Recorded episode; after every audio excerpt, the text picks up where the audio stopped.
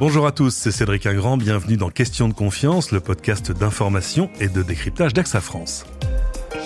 Quelles sont les étapes essentielles pour mener à bien un projet immobilier? On le sait, la perspective d'un nouveau chez soi c'est toujours à la fois un projet excitant et une sérieuse source de stress. Entre le choix du bien, les démarches à entreprendre, le prêt à décrocher, les délais à respecter et tous les détails qui peuvent faire capoter l'opération à tout moment, eh ben la route vers le home sweet home, comme on dit, est souvent semée d'embûches.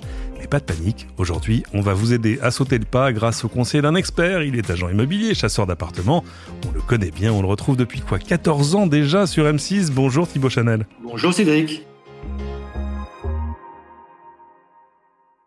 C'est un plaisir de vous retrouver. Alors évidemment, on va passer en revue toutes les étapes d'un projet IMO réussi, mais d'abord quelques mots peut-être sur le marché de l'immobilier en ce moment, après une année un peu particulière. On dit souvent que la France est un pays de propriétaires, et c'est vrai, mais pas forcément au niveau où on l'imaginerait. Je vais aller compulser les chiffres. Aujourd'hui, 58% des foyers français sont propriétaires du bien occupé. En 2020, la transaction immobilière moyenne, c'est 230 000 euros, mais évidemment, ça recouvre des réalités totalement différentes selon le bien qu'on achète et selon où on achète, parce que le prix moyen du mètre carré à 2805 euros en France, finalement, nous donne une donnée extrêmement générale qui veut pas dire grand-chose selon le bien qu'on est en train d'acheter. Surtout, j'ai été étonné, il y a eu un peu moins d'un million de transactions immobilières en 2020, c'est-à-dire un million 24 000, alors qu'en 2019, c'était un million 75 000. Bref, ça veut dire que le marché immobilier s'est pas effondré malgré le ralentissement de l'économie? Absolument, c'est juste. Euh, en effet, 2020 a été une année, euh, encore une excellente année en termes de transactions et de volume de transactions. Euh, puisque toutes ces dernières années, c'est vrai qu'on a été dans un schéma crescendo où, euh, on avait de plus en plus de ventes, etc. Et malgré l'année 2020 particulière qu'on a connue avec euh, les différents confinements, etc., il y a eu, après le premier confinement, une espèce euh, d'élan de la part des vendeurs des acheteurs qui s'est passé, ce qui nous a permis de rattraper à partir du mois de mai 2020. Et ce, on a beaucoup, beaucoup, on a très bien travaillé jusqu'au mois d'août. Euh, et on a rattrapé en volume ce qu'on avait perdu, on va dire, euh, pendant les, mois de confinement précédents. Donc c'est une année où, euh, globalement l'immobilier s'est bien maintenu un peu partout en France et donc avec donc des chiffres encore assez records puisqu'on est au-dessus du million de transactions dans l'année. Mais on l'a vu, en fait, on a l'impression que la crise a aussi généré des, des nouvelles envies immobilières et puis des envies un peu différentes par rapport à ce que les gens achetaient précédemment. C'est juste. Euh, en effet, je pense que voilà, quand on a tous passé euh, deux mois enfermés euh, chez nous en 2020, ça a évidemment créé des envies différentes ou accéléré des, envies de, changement. notamment, c'est vrai qu'il y a eu voilà tout un, flux de personnes. Alors, je parle essentiellement pour le coup là des Parisiens, parce que moi, je, mes agences sont à Paris, mhm. donc je travaille sur un marché parisien. Mais c'est vrai qu'il y a beaucoup de Parisiens qui, en sortant du premier confinement, euh, ont voulu euh, quitter Paris, s'installer en province, alors des provinces assez proches de Paris, accessibles en train euh, à une heure, deux heures. donc, c'était ou c'était des projets qui étaient sous-jacents avec une réalisation à moyen terme, et cette réalisation, ils ont décidé de l'accélérer, ou alors carrément, c'est des envies nouvelles qui se sont créées. Alors, il n'y a pas non plus d'exode des Parisiens, il hein, ne faut pas exagérer, mais c'est vrai qu'il il y a eu voilà toute une, frange de, population, notamment de, de familiales avec des enfants, qui ont quitté Paris. Ce qui a permis à ce moment-là de créer un mouvement, je dois dire, entre vendeurs et acheteurs, qui a été propice et qui a soutenu le marché également. Alors l'une des explications à ce marché qui, ignorerait presque la crise, c'est justement que 70% des Français considèrent aujourd'hui la pierre comme une valeur refuge, ça on le sait. Et alors surtout le chiffre choc, mais qui doit donner le sourire à tout agent immobilier, c'est que pour 2021, une étude nous annonce que 38% des Français ont un projet immobilier, alors que ce soit un achat, une vente ou une location. Euh, est-ce que c'est quelque chose qui se vérifie chez vous dans le, dans le trafic entrant et sortant dans vos agences? Écoutez, là, euh, aujourd'hui, donc on est euh, voilà en juillet 2021. Uh-huh. Alors, je parle exclusivement du marché parisien, puisque en, province, pour le coup, la dynamique est, différente. Euh, on n'a pas, nous, je trouve, sur l'immobilier parisien, retrouvé, après le dernier confinement du mois de mars, on espérait le 19 mai, quand tous les commerces ont réouvert, etc., qu'il allait avoir un petit élan qui allait se créer et que le marché allait prendre un coup de fouet. Ça n'a pas été le cas. Il n'y a pas eu vraiment de reprise. Donc, on travaille, mais c'est assez, le marché est assez mou, manque de dynamique. je crois, alors après les explications que moi je, peux avoir, puis j'ai parlé avec pas mal de confrères à moi qui ont aussi des agences à Paris, et on, est tous un petit peu dans la même euh, compréhension de cette histoire, c'est qu'en fait, euh, je crois qu'après, voilà, ces différents confinements, confinements à répétition, quand finalement euh, les gens ont pu reprofiter un petit peu de la vie avec les restaurants qui ont ouvert, etc., les couvre-feux qui se sont terminés, ben en fait, les gens étaient où? Ils étaient aux terrasses de café, au restaurant, en train de profiter de la vie, reprendre un peu le, fil de la vie qu'on avait quitté un an et demi auparavant. C'est vrai que tout de suite, leur problème, la problématique immobilière n'était pas leur priorité. Là, maintenant, on est, euh, ça y est, dans l'œil du cyclone des vacances estivales, si je puis dire. Donc, voilà, on travaille, mais euh, il n'y a pas une effervescence incroyable comme on pouvait l'espérer, surtout dans une période comme ça. Généralement, nous, entre avril et juillet, euh, ce sont des mois assez forts en termes de, transactions immobilières, de volume. Là, on n'a pas ça. Donc, j'espère qu'il y aura une reprise à la rentrée au mois de septembre. Mais pour le moment, sur le marché parisien, il n'y a pas une dynamique extrêmement forte. Écoutez, en tout cas, on vous le souhaite. Euh, les étapes à suivre pour mener à bien son projet immobilier. Euh, on va commencer par le commencement. Identifier son besoin. Est-ce que c'est comme pour une voiture? Est-ce qu'on achète toujours des choses qui sont finalement assez différentes de son vrai besoin du quotidien? Parce que la maison, c'est pas juste un outil, un objet utilitaire. C'est aussi, euh, il y a de l'imaginaire, il y a de la projection sociale, il y a, y a, y a une aspiration. tous ces gens qui vont en province, c'est parce qu'ils ont envie de verre et de place. C'est pas forcément la chose dont ils ont besoin de prime abord. Comment est-ce qu'on identifie son besoin réel? Alors, je dirais même avant euh, l'identification de son besoin, euh, pour moi, euh, la chose prioritaire, c'est identifier son budget. Ah, j'allais y venir, bien évidemment. C'est déterminant. oui, parce qu'en fait, il faut, commencer comme ça, puisque le budget va nécessairement impliquer voilà, certains critères de recherche possibles ou pas. Donc, je pense que la le, première chose à faire, c'est d'aller voir son banquier ou aller voir un courtier qui va en fonction de vos revenus, de votre situation financière, vous dire voilà, le budget auquel vous pouvez prétendre pour votre acquisition, il est de temps. Euh, une fois qu'on connaît à peu près le budget euh, qu'on va pouvoir allouer à son acquisition, derrière ça, voilà, on se pose la question qu'est-ce qu'on veut? Est-ce qu'on veut une maison, un appartement, quelle superficie, combien de chambres, etc., etc. Puisqu'encore une fois, il faut que cette recherche soit menée à bien et qu'elle soit cohérente par rapport au budget euh, qui est le nôtre. Donc, on met donc ces critères sur la table.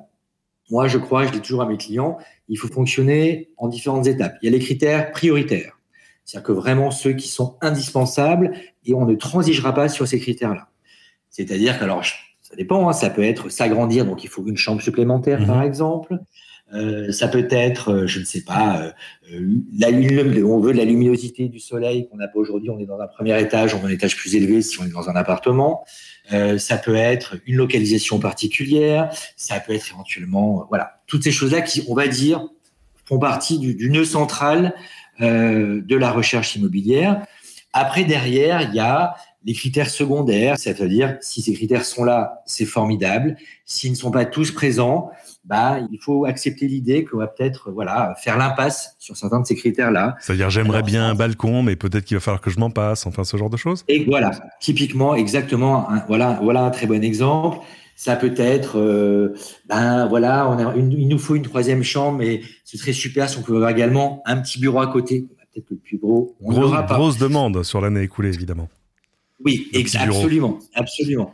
Donc je pense qu'il faut euh, arriver comme ça à poser ces critères, les critères vraiment prioritaires qui sont indispensables, les critères voilà, secondaires, c'est là, c'est bien, on en aura certains, on les aura pas tous. Et, il, faut, voilà, je crois que c'est vraiment l'idée, c'est de, de, dérouler le fil de cette manière-là. Et rester un peu la tête froide sur ce à quoi on peut accéder ou pas? Oui, je crois qu'il faut. Alors, on est tous pareils. Hein, euh, quand on veut, quand on achète, euh, on veut le mieux possible, le plus possible, le moins cher possible. Mhm. Euh, après, je crois qu'il faut voilà aussi être raisonnable par rapport à tout ça. Si c'est un, projet qu'on veut mener à bien euh, dans un temps à peu près à peu près correct, il faut un petit peu voilà voir sur le marché. C'est aujourd'hui très facile avec Internet de surfer un petit peu sur les différents sites immobiliers, voir voilà avec le budget euh, qui est le nôtre globalement ce à quoi on peut prétendre. C'est intéressant, il y a de nouveaux outils d'ailleurs euh, émergés ces dernières années.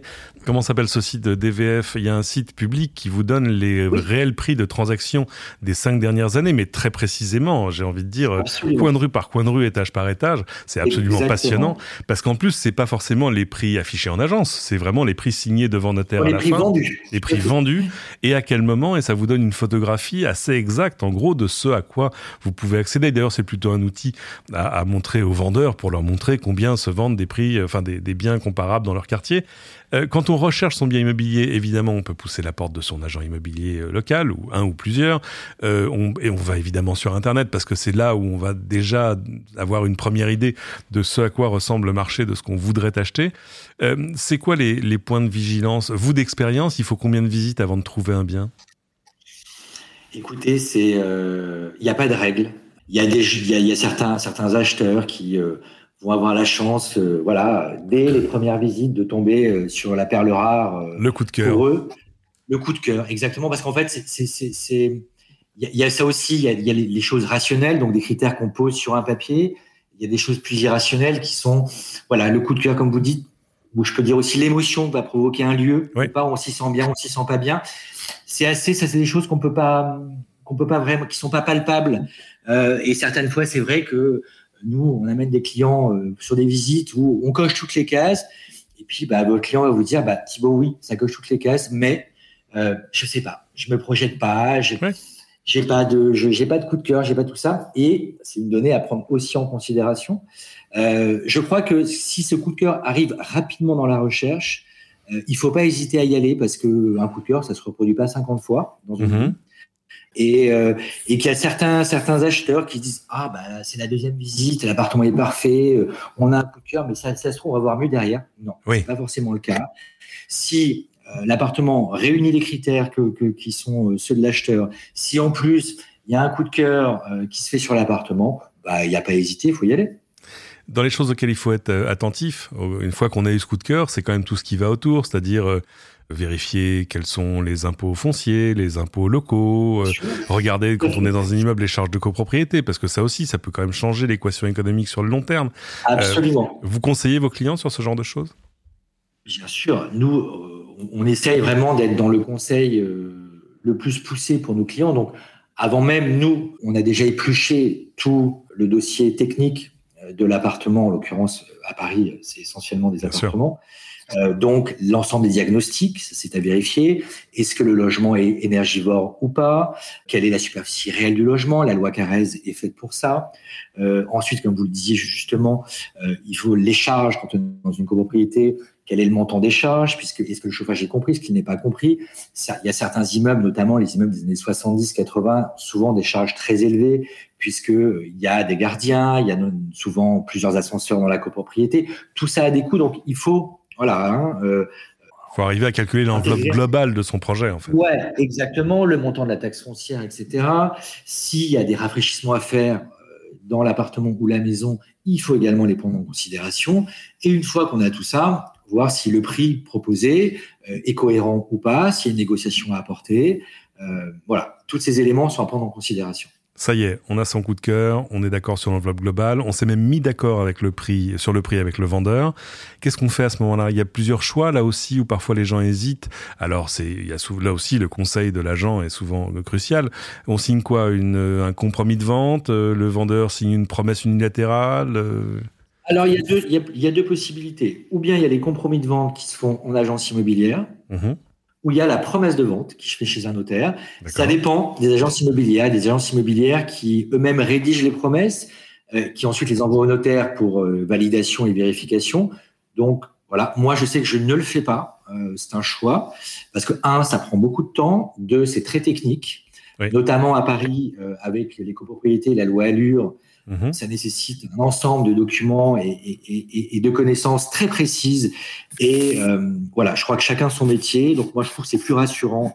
D'aller dans notaire Oui, voilà. Encore une fois, c'est rassurant pour l'acheteur, c'est rassurant pour le vendeur. Le notaire est là justement pour euh, tout éplucher et s'assurer que tout soit euh, carré. Parce que lui, lui d'ailleurs aussi, lui aussi, le notaire s'engage aussi, engage sa responsabilité aussi sur les actes qu'il fait signer. Il engage sa responsabilité, exactement. Tout à fait. Mais ça, ça, ça vaut notamment voilà quand on est dans, dans, dans, dans un, marché parisien où il y a beaucoup, beaucoup de copropriétés. Mhm. En province où c'est des maisons individuelles, pour le coup, c'est beaucoup plus simple et facile. Donc après, chacun, il y a des agences qui, pour le coup, gèrent ça extrêmement bien, la rédaction des compromis de vente.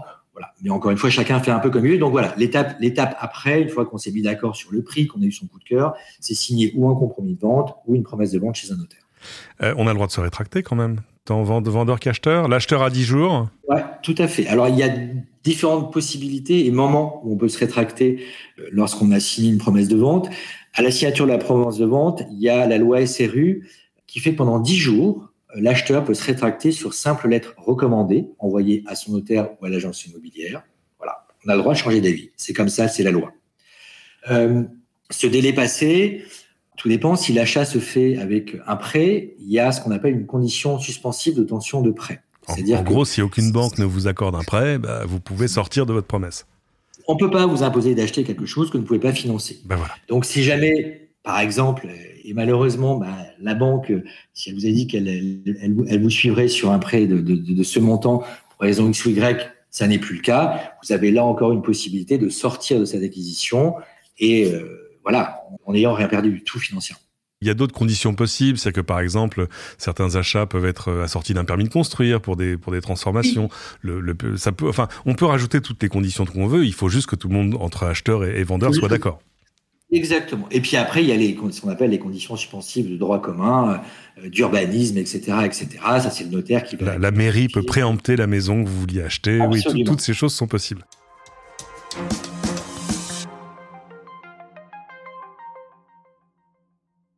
On arrive à ce qui est probablement le gros du problème et le gros du dossier pour les acheteurs, c'est quand même le financement. C'est-à-dire arriver à trouver le bon prêt. Alors on est dans une situation euh, conjoncturelle extraordinaire parce qu'aujourd'hui on emprunte autour de 1% sur des, des projets immobiliers. Moi je vois encore des prêts qui sont en dessous de 1% ou juste au-dessus. C'est, c'est extraordinaire. Il faut se souvenir que nos parents, euh, dans les, au début, fin des années 70, début des années 80, euh, ils empruntaient à 14%. Enfin, c'était quand même une économie totalement différente. Mais alors du coup, si ces taux sont bas, les conditions d'accès à l'emprunt sont devenues plus contraignantes parce qu'évidemment les banques sont extrêmement prudentes face à des prêts qui leur rapportent pas grand-chose à part peut-être de nouveaux clients. Euh, il y avait des règles qui étaient par exemple un endettement maximum à 33% de vos revenus. En clair, il fallait pas que votre mensualité de crédit dépasse un tiers de vos revenus. Euh, on a en France le HCSF, le Haut Conseil de stabilité financière, qui a assoupli ces conditions et qui dit que maintenant les banques peuvent porter ça à 35% de, vos revenus, avec même, on peut même pousser la durée du prêt jusqu'à 27 ans. Ça veut dire quand même que ça a ouvert les portes à l'accession immobilière à, à, toutes sortes de, de gens qui pouvaient pas accéder sinon à un bien immobilier, du moins au même bien auquel il pourrait prétendre aujourd'hui, mais c'est compliqué de décrocher son crédit. Ben, il, faut, évidemment, euh, comme tout ce que vous dites, c'est absolument juste, et c'est vrai que de ce fait-là, bah, les banques euh, font un peu plus, sont un peu plus attentives au dossier, puisque vous avez raison, euh, c'est un prix immobilier aujourd'hui pour une banque, bah, ça lui rapporte pas grand-chose. On est quasiment en dessous de l'inflation, donc. Ouais, tout à fait. Si ce n'est, comme vous disiez, justement de nouveaux clients. Et c'est vrai que souvent, les banques qui vous consentissent un prêt, si vous n'êtes pas déjà client de cette banque-là, va vous demander de ramener l'ensemble de vos comptes dans cette banque pour pouvoir, sur la gestion des comptes, s'y retrouver un petit peu, quoi. Il y a des choses qui ont changé sur l'assurance de prêt parce qu'évidemment les taux sont si bas que tout à coup l'assurance de prêt représente une véritable enveloppe euh, face au, coût du prêt proprement dit. Sur l'assurance de prêt, on peut même quand on peut quand même mettre les, assureurs euh, en, compétition. En, compétition, j'ai même vu qu'on pouvait euh, changer d'assurance de prêt au, cours du prêt désormais. Tout à fait.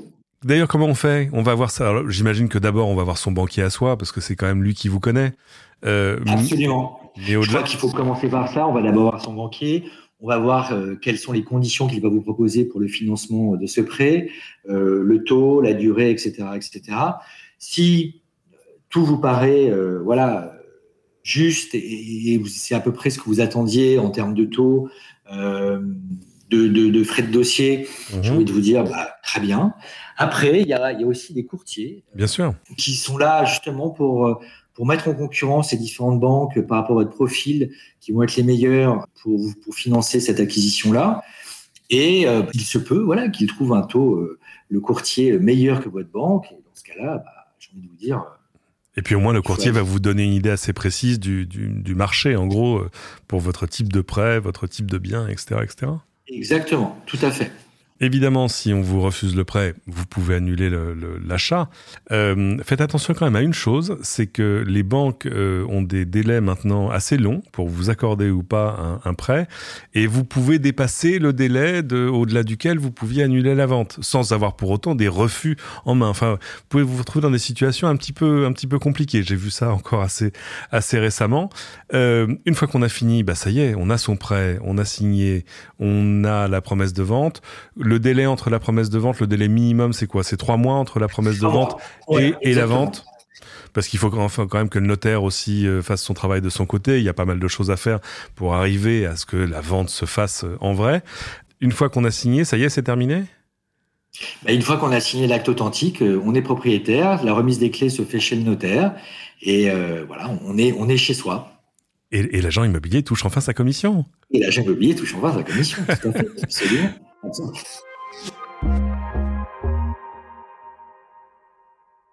Alors évidemment, dernier, dernier volet, parce que chez AXA, j'ai posé la question, évidemment, l'assurance habitation, c'est quelque chose qu'on prend souvent par défaut, parce qu'on a l'impression qu'elle se, qu'elle se ressemble un peu toutes.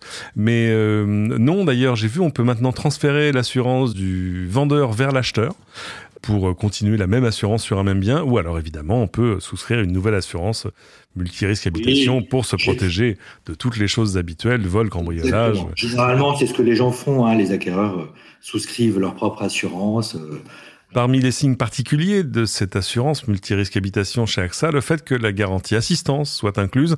La garantie assistance, ça veut dire que, ah, par exemple, si jamais vous devez quitter votre logement pour cause de sinistre, eh ben, vous pourrez euh, réserver, prendre une chambre d'hôtel pendant les sept premiers jours, euh, et même vos animaux de compagnie seront pris en charge. Et puis, euh, des frais supplémentaires sont aussi inclus dans la garantie. Par exemple, si vous devez faire intervenir un architecte pour reconstruire, on ose imaginer ce genre de choses, surtout au moment où on signe l'achat d'une maison ou d'un appartement on n'imagine pas que ce genre de choses-là puisse arriver, mais bon, ça arrive. Et en l'occurrence, l'assurance vous couvrira même si le logement est inutilisable et prendra en charge le remboursement des échéances jusqu'à ce que vous puissiez retrouver votre bien. Bien, bah c'est une histoire qui se finit bien. Euh, c'est toujours un moment particulier, le, le moment de la vente en vrai? Bah, c'est un moment plutôt assez, assez, assez chouette généralement, puisque euh, voilà, on, clôt une histoire et, un chapitre, et, c'est souvent des, des, acquéreurs qu'on a suivis pendant un certain temps, à qui on fait faire différentes visites sur différents appartements. Ils ont finalement trouvé le bon appartement, on les a accompagnés pendant toutes les démarches. Voilà, on les suit pendant les démarches auprès de leur banque, on les rassure s'il faut sur certains certains sujets euh, qui peuvent arriver au cours au cours de la vente entre la promesse et la signature de l'acte authentique. Donc là, oui, le jour de la, de la vente définitive, bah, voilà, c'est euh, voilà, on clôt, on clôt ce chapitre-là. C'est un peu comme un mariage en fait. On, oui, exactement. On passe devant le notaire comme on passe devant Monsieur le maire. Ça y est, c'est fait quoi. Ça y est, c'est fait. Et généralement, bah voilà, c'est une autre page de vie qui s'ouvre pour nos clients acquéreurs et, c'est plutôt chouette de les avoir accompagnés dans ce moment-là, sachant que dans notre métier, ce qui est important, euh, voilà, c'est aussi euh, le côté humain de ce métier-là qui, qui, qui, qui, crée des choses plutôt assez chouettes entre, entre nous, agents immobiliers, et clients vendeurs et acheteurs. Merci infiniment Thibaut Chanel pour tous ces conseils. Je rappelle évidemment qu'on vous retrouve dans vos trois agences parisiennes, mais aussi euh, sur M6 dans Recherche appartement ou maison. Ça reprend quand? Euh, écoutez, là, je sais qu'il y a des diffusions. Il y a eu une diffusion là il y a quelques jours. Il y a encore une diffusion au mois de juillet. Après, les diffusions vont s'arrêter. Euh, Moi, quand je regarde la télé nuitamment, j'ai l'impression de toujours tomber sur vous. et après, ça reprendra à la rentrée. Là, on, tourne, on retourne à la rentrée beaucoup. Donc, ça va revenir très vite ensuite à la rentrée. En attendant, où est-ce qu'on peut vous retrouver en ligne? Il y a thibautchanel.com, le site de vos agences, et sur les réseaux sociaux? Sur les réseaux sociaux, Instagram, euh, Thibaut Chanel, euh, où euh, j'ai un compte perso, Thibaut Chanel, un compte Thibaut Chanel Immobilier, où voilà, on suit un peu mon activité professionnelle. Merci infiniment. C'est ainsi que se termine cet épisode. Merci à tous de l'avoir suivi. Pensez évidemment à vous abonner à ce podcast, mais je n'ose imaginer que ce ne soit déjà fait, à partager cet épisode avec vos amis, surtout s'ils se posent des questions sur leur prochaine maison. Pensez enfin à venir déposer vos commentaires sur votre application de podcast préférée et à très bientôt pour une nouvelle question de confiance.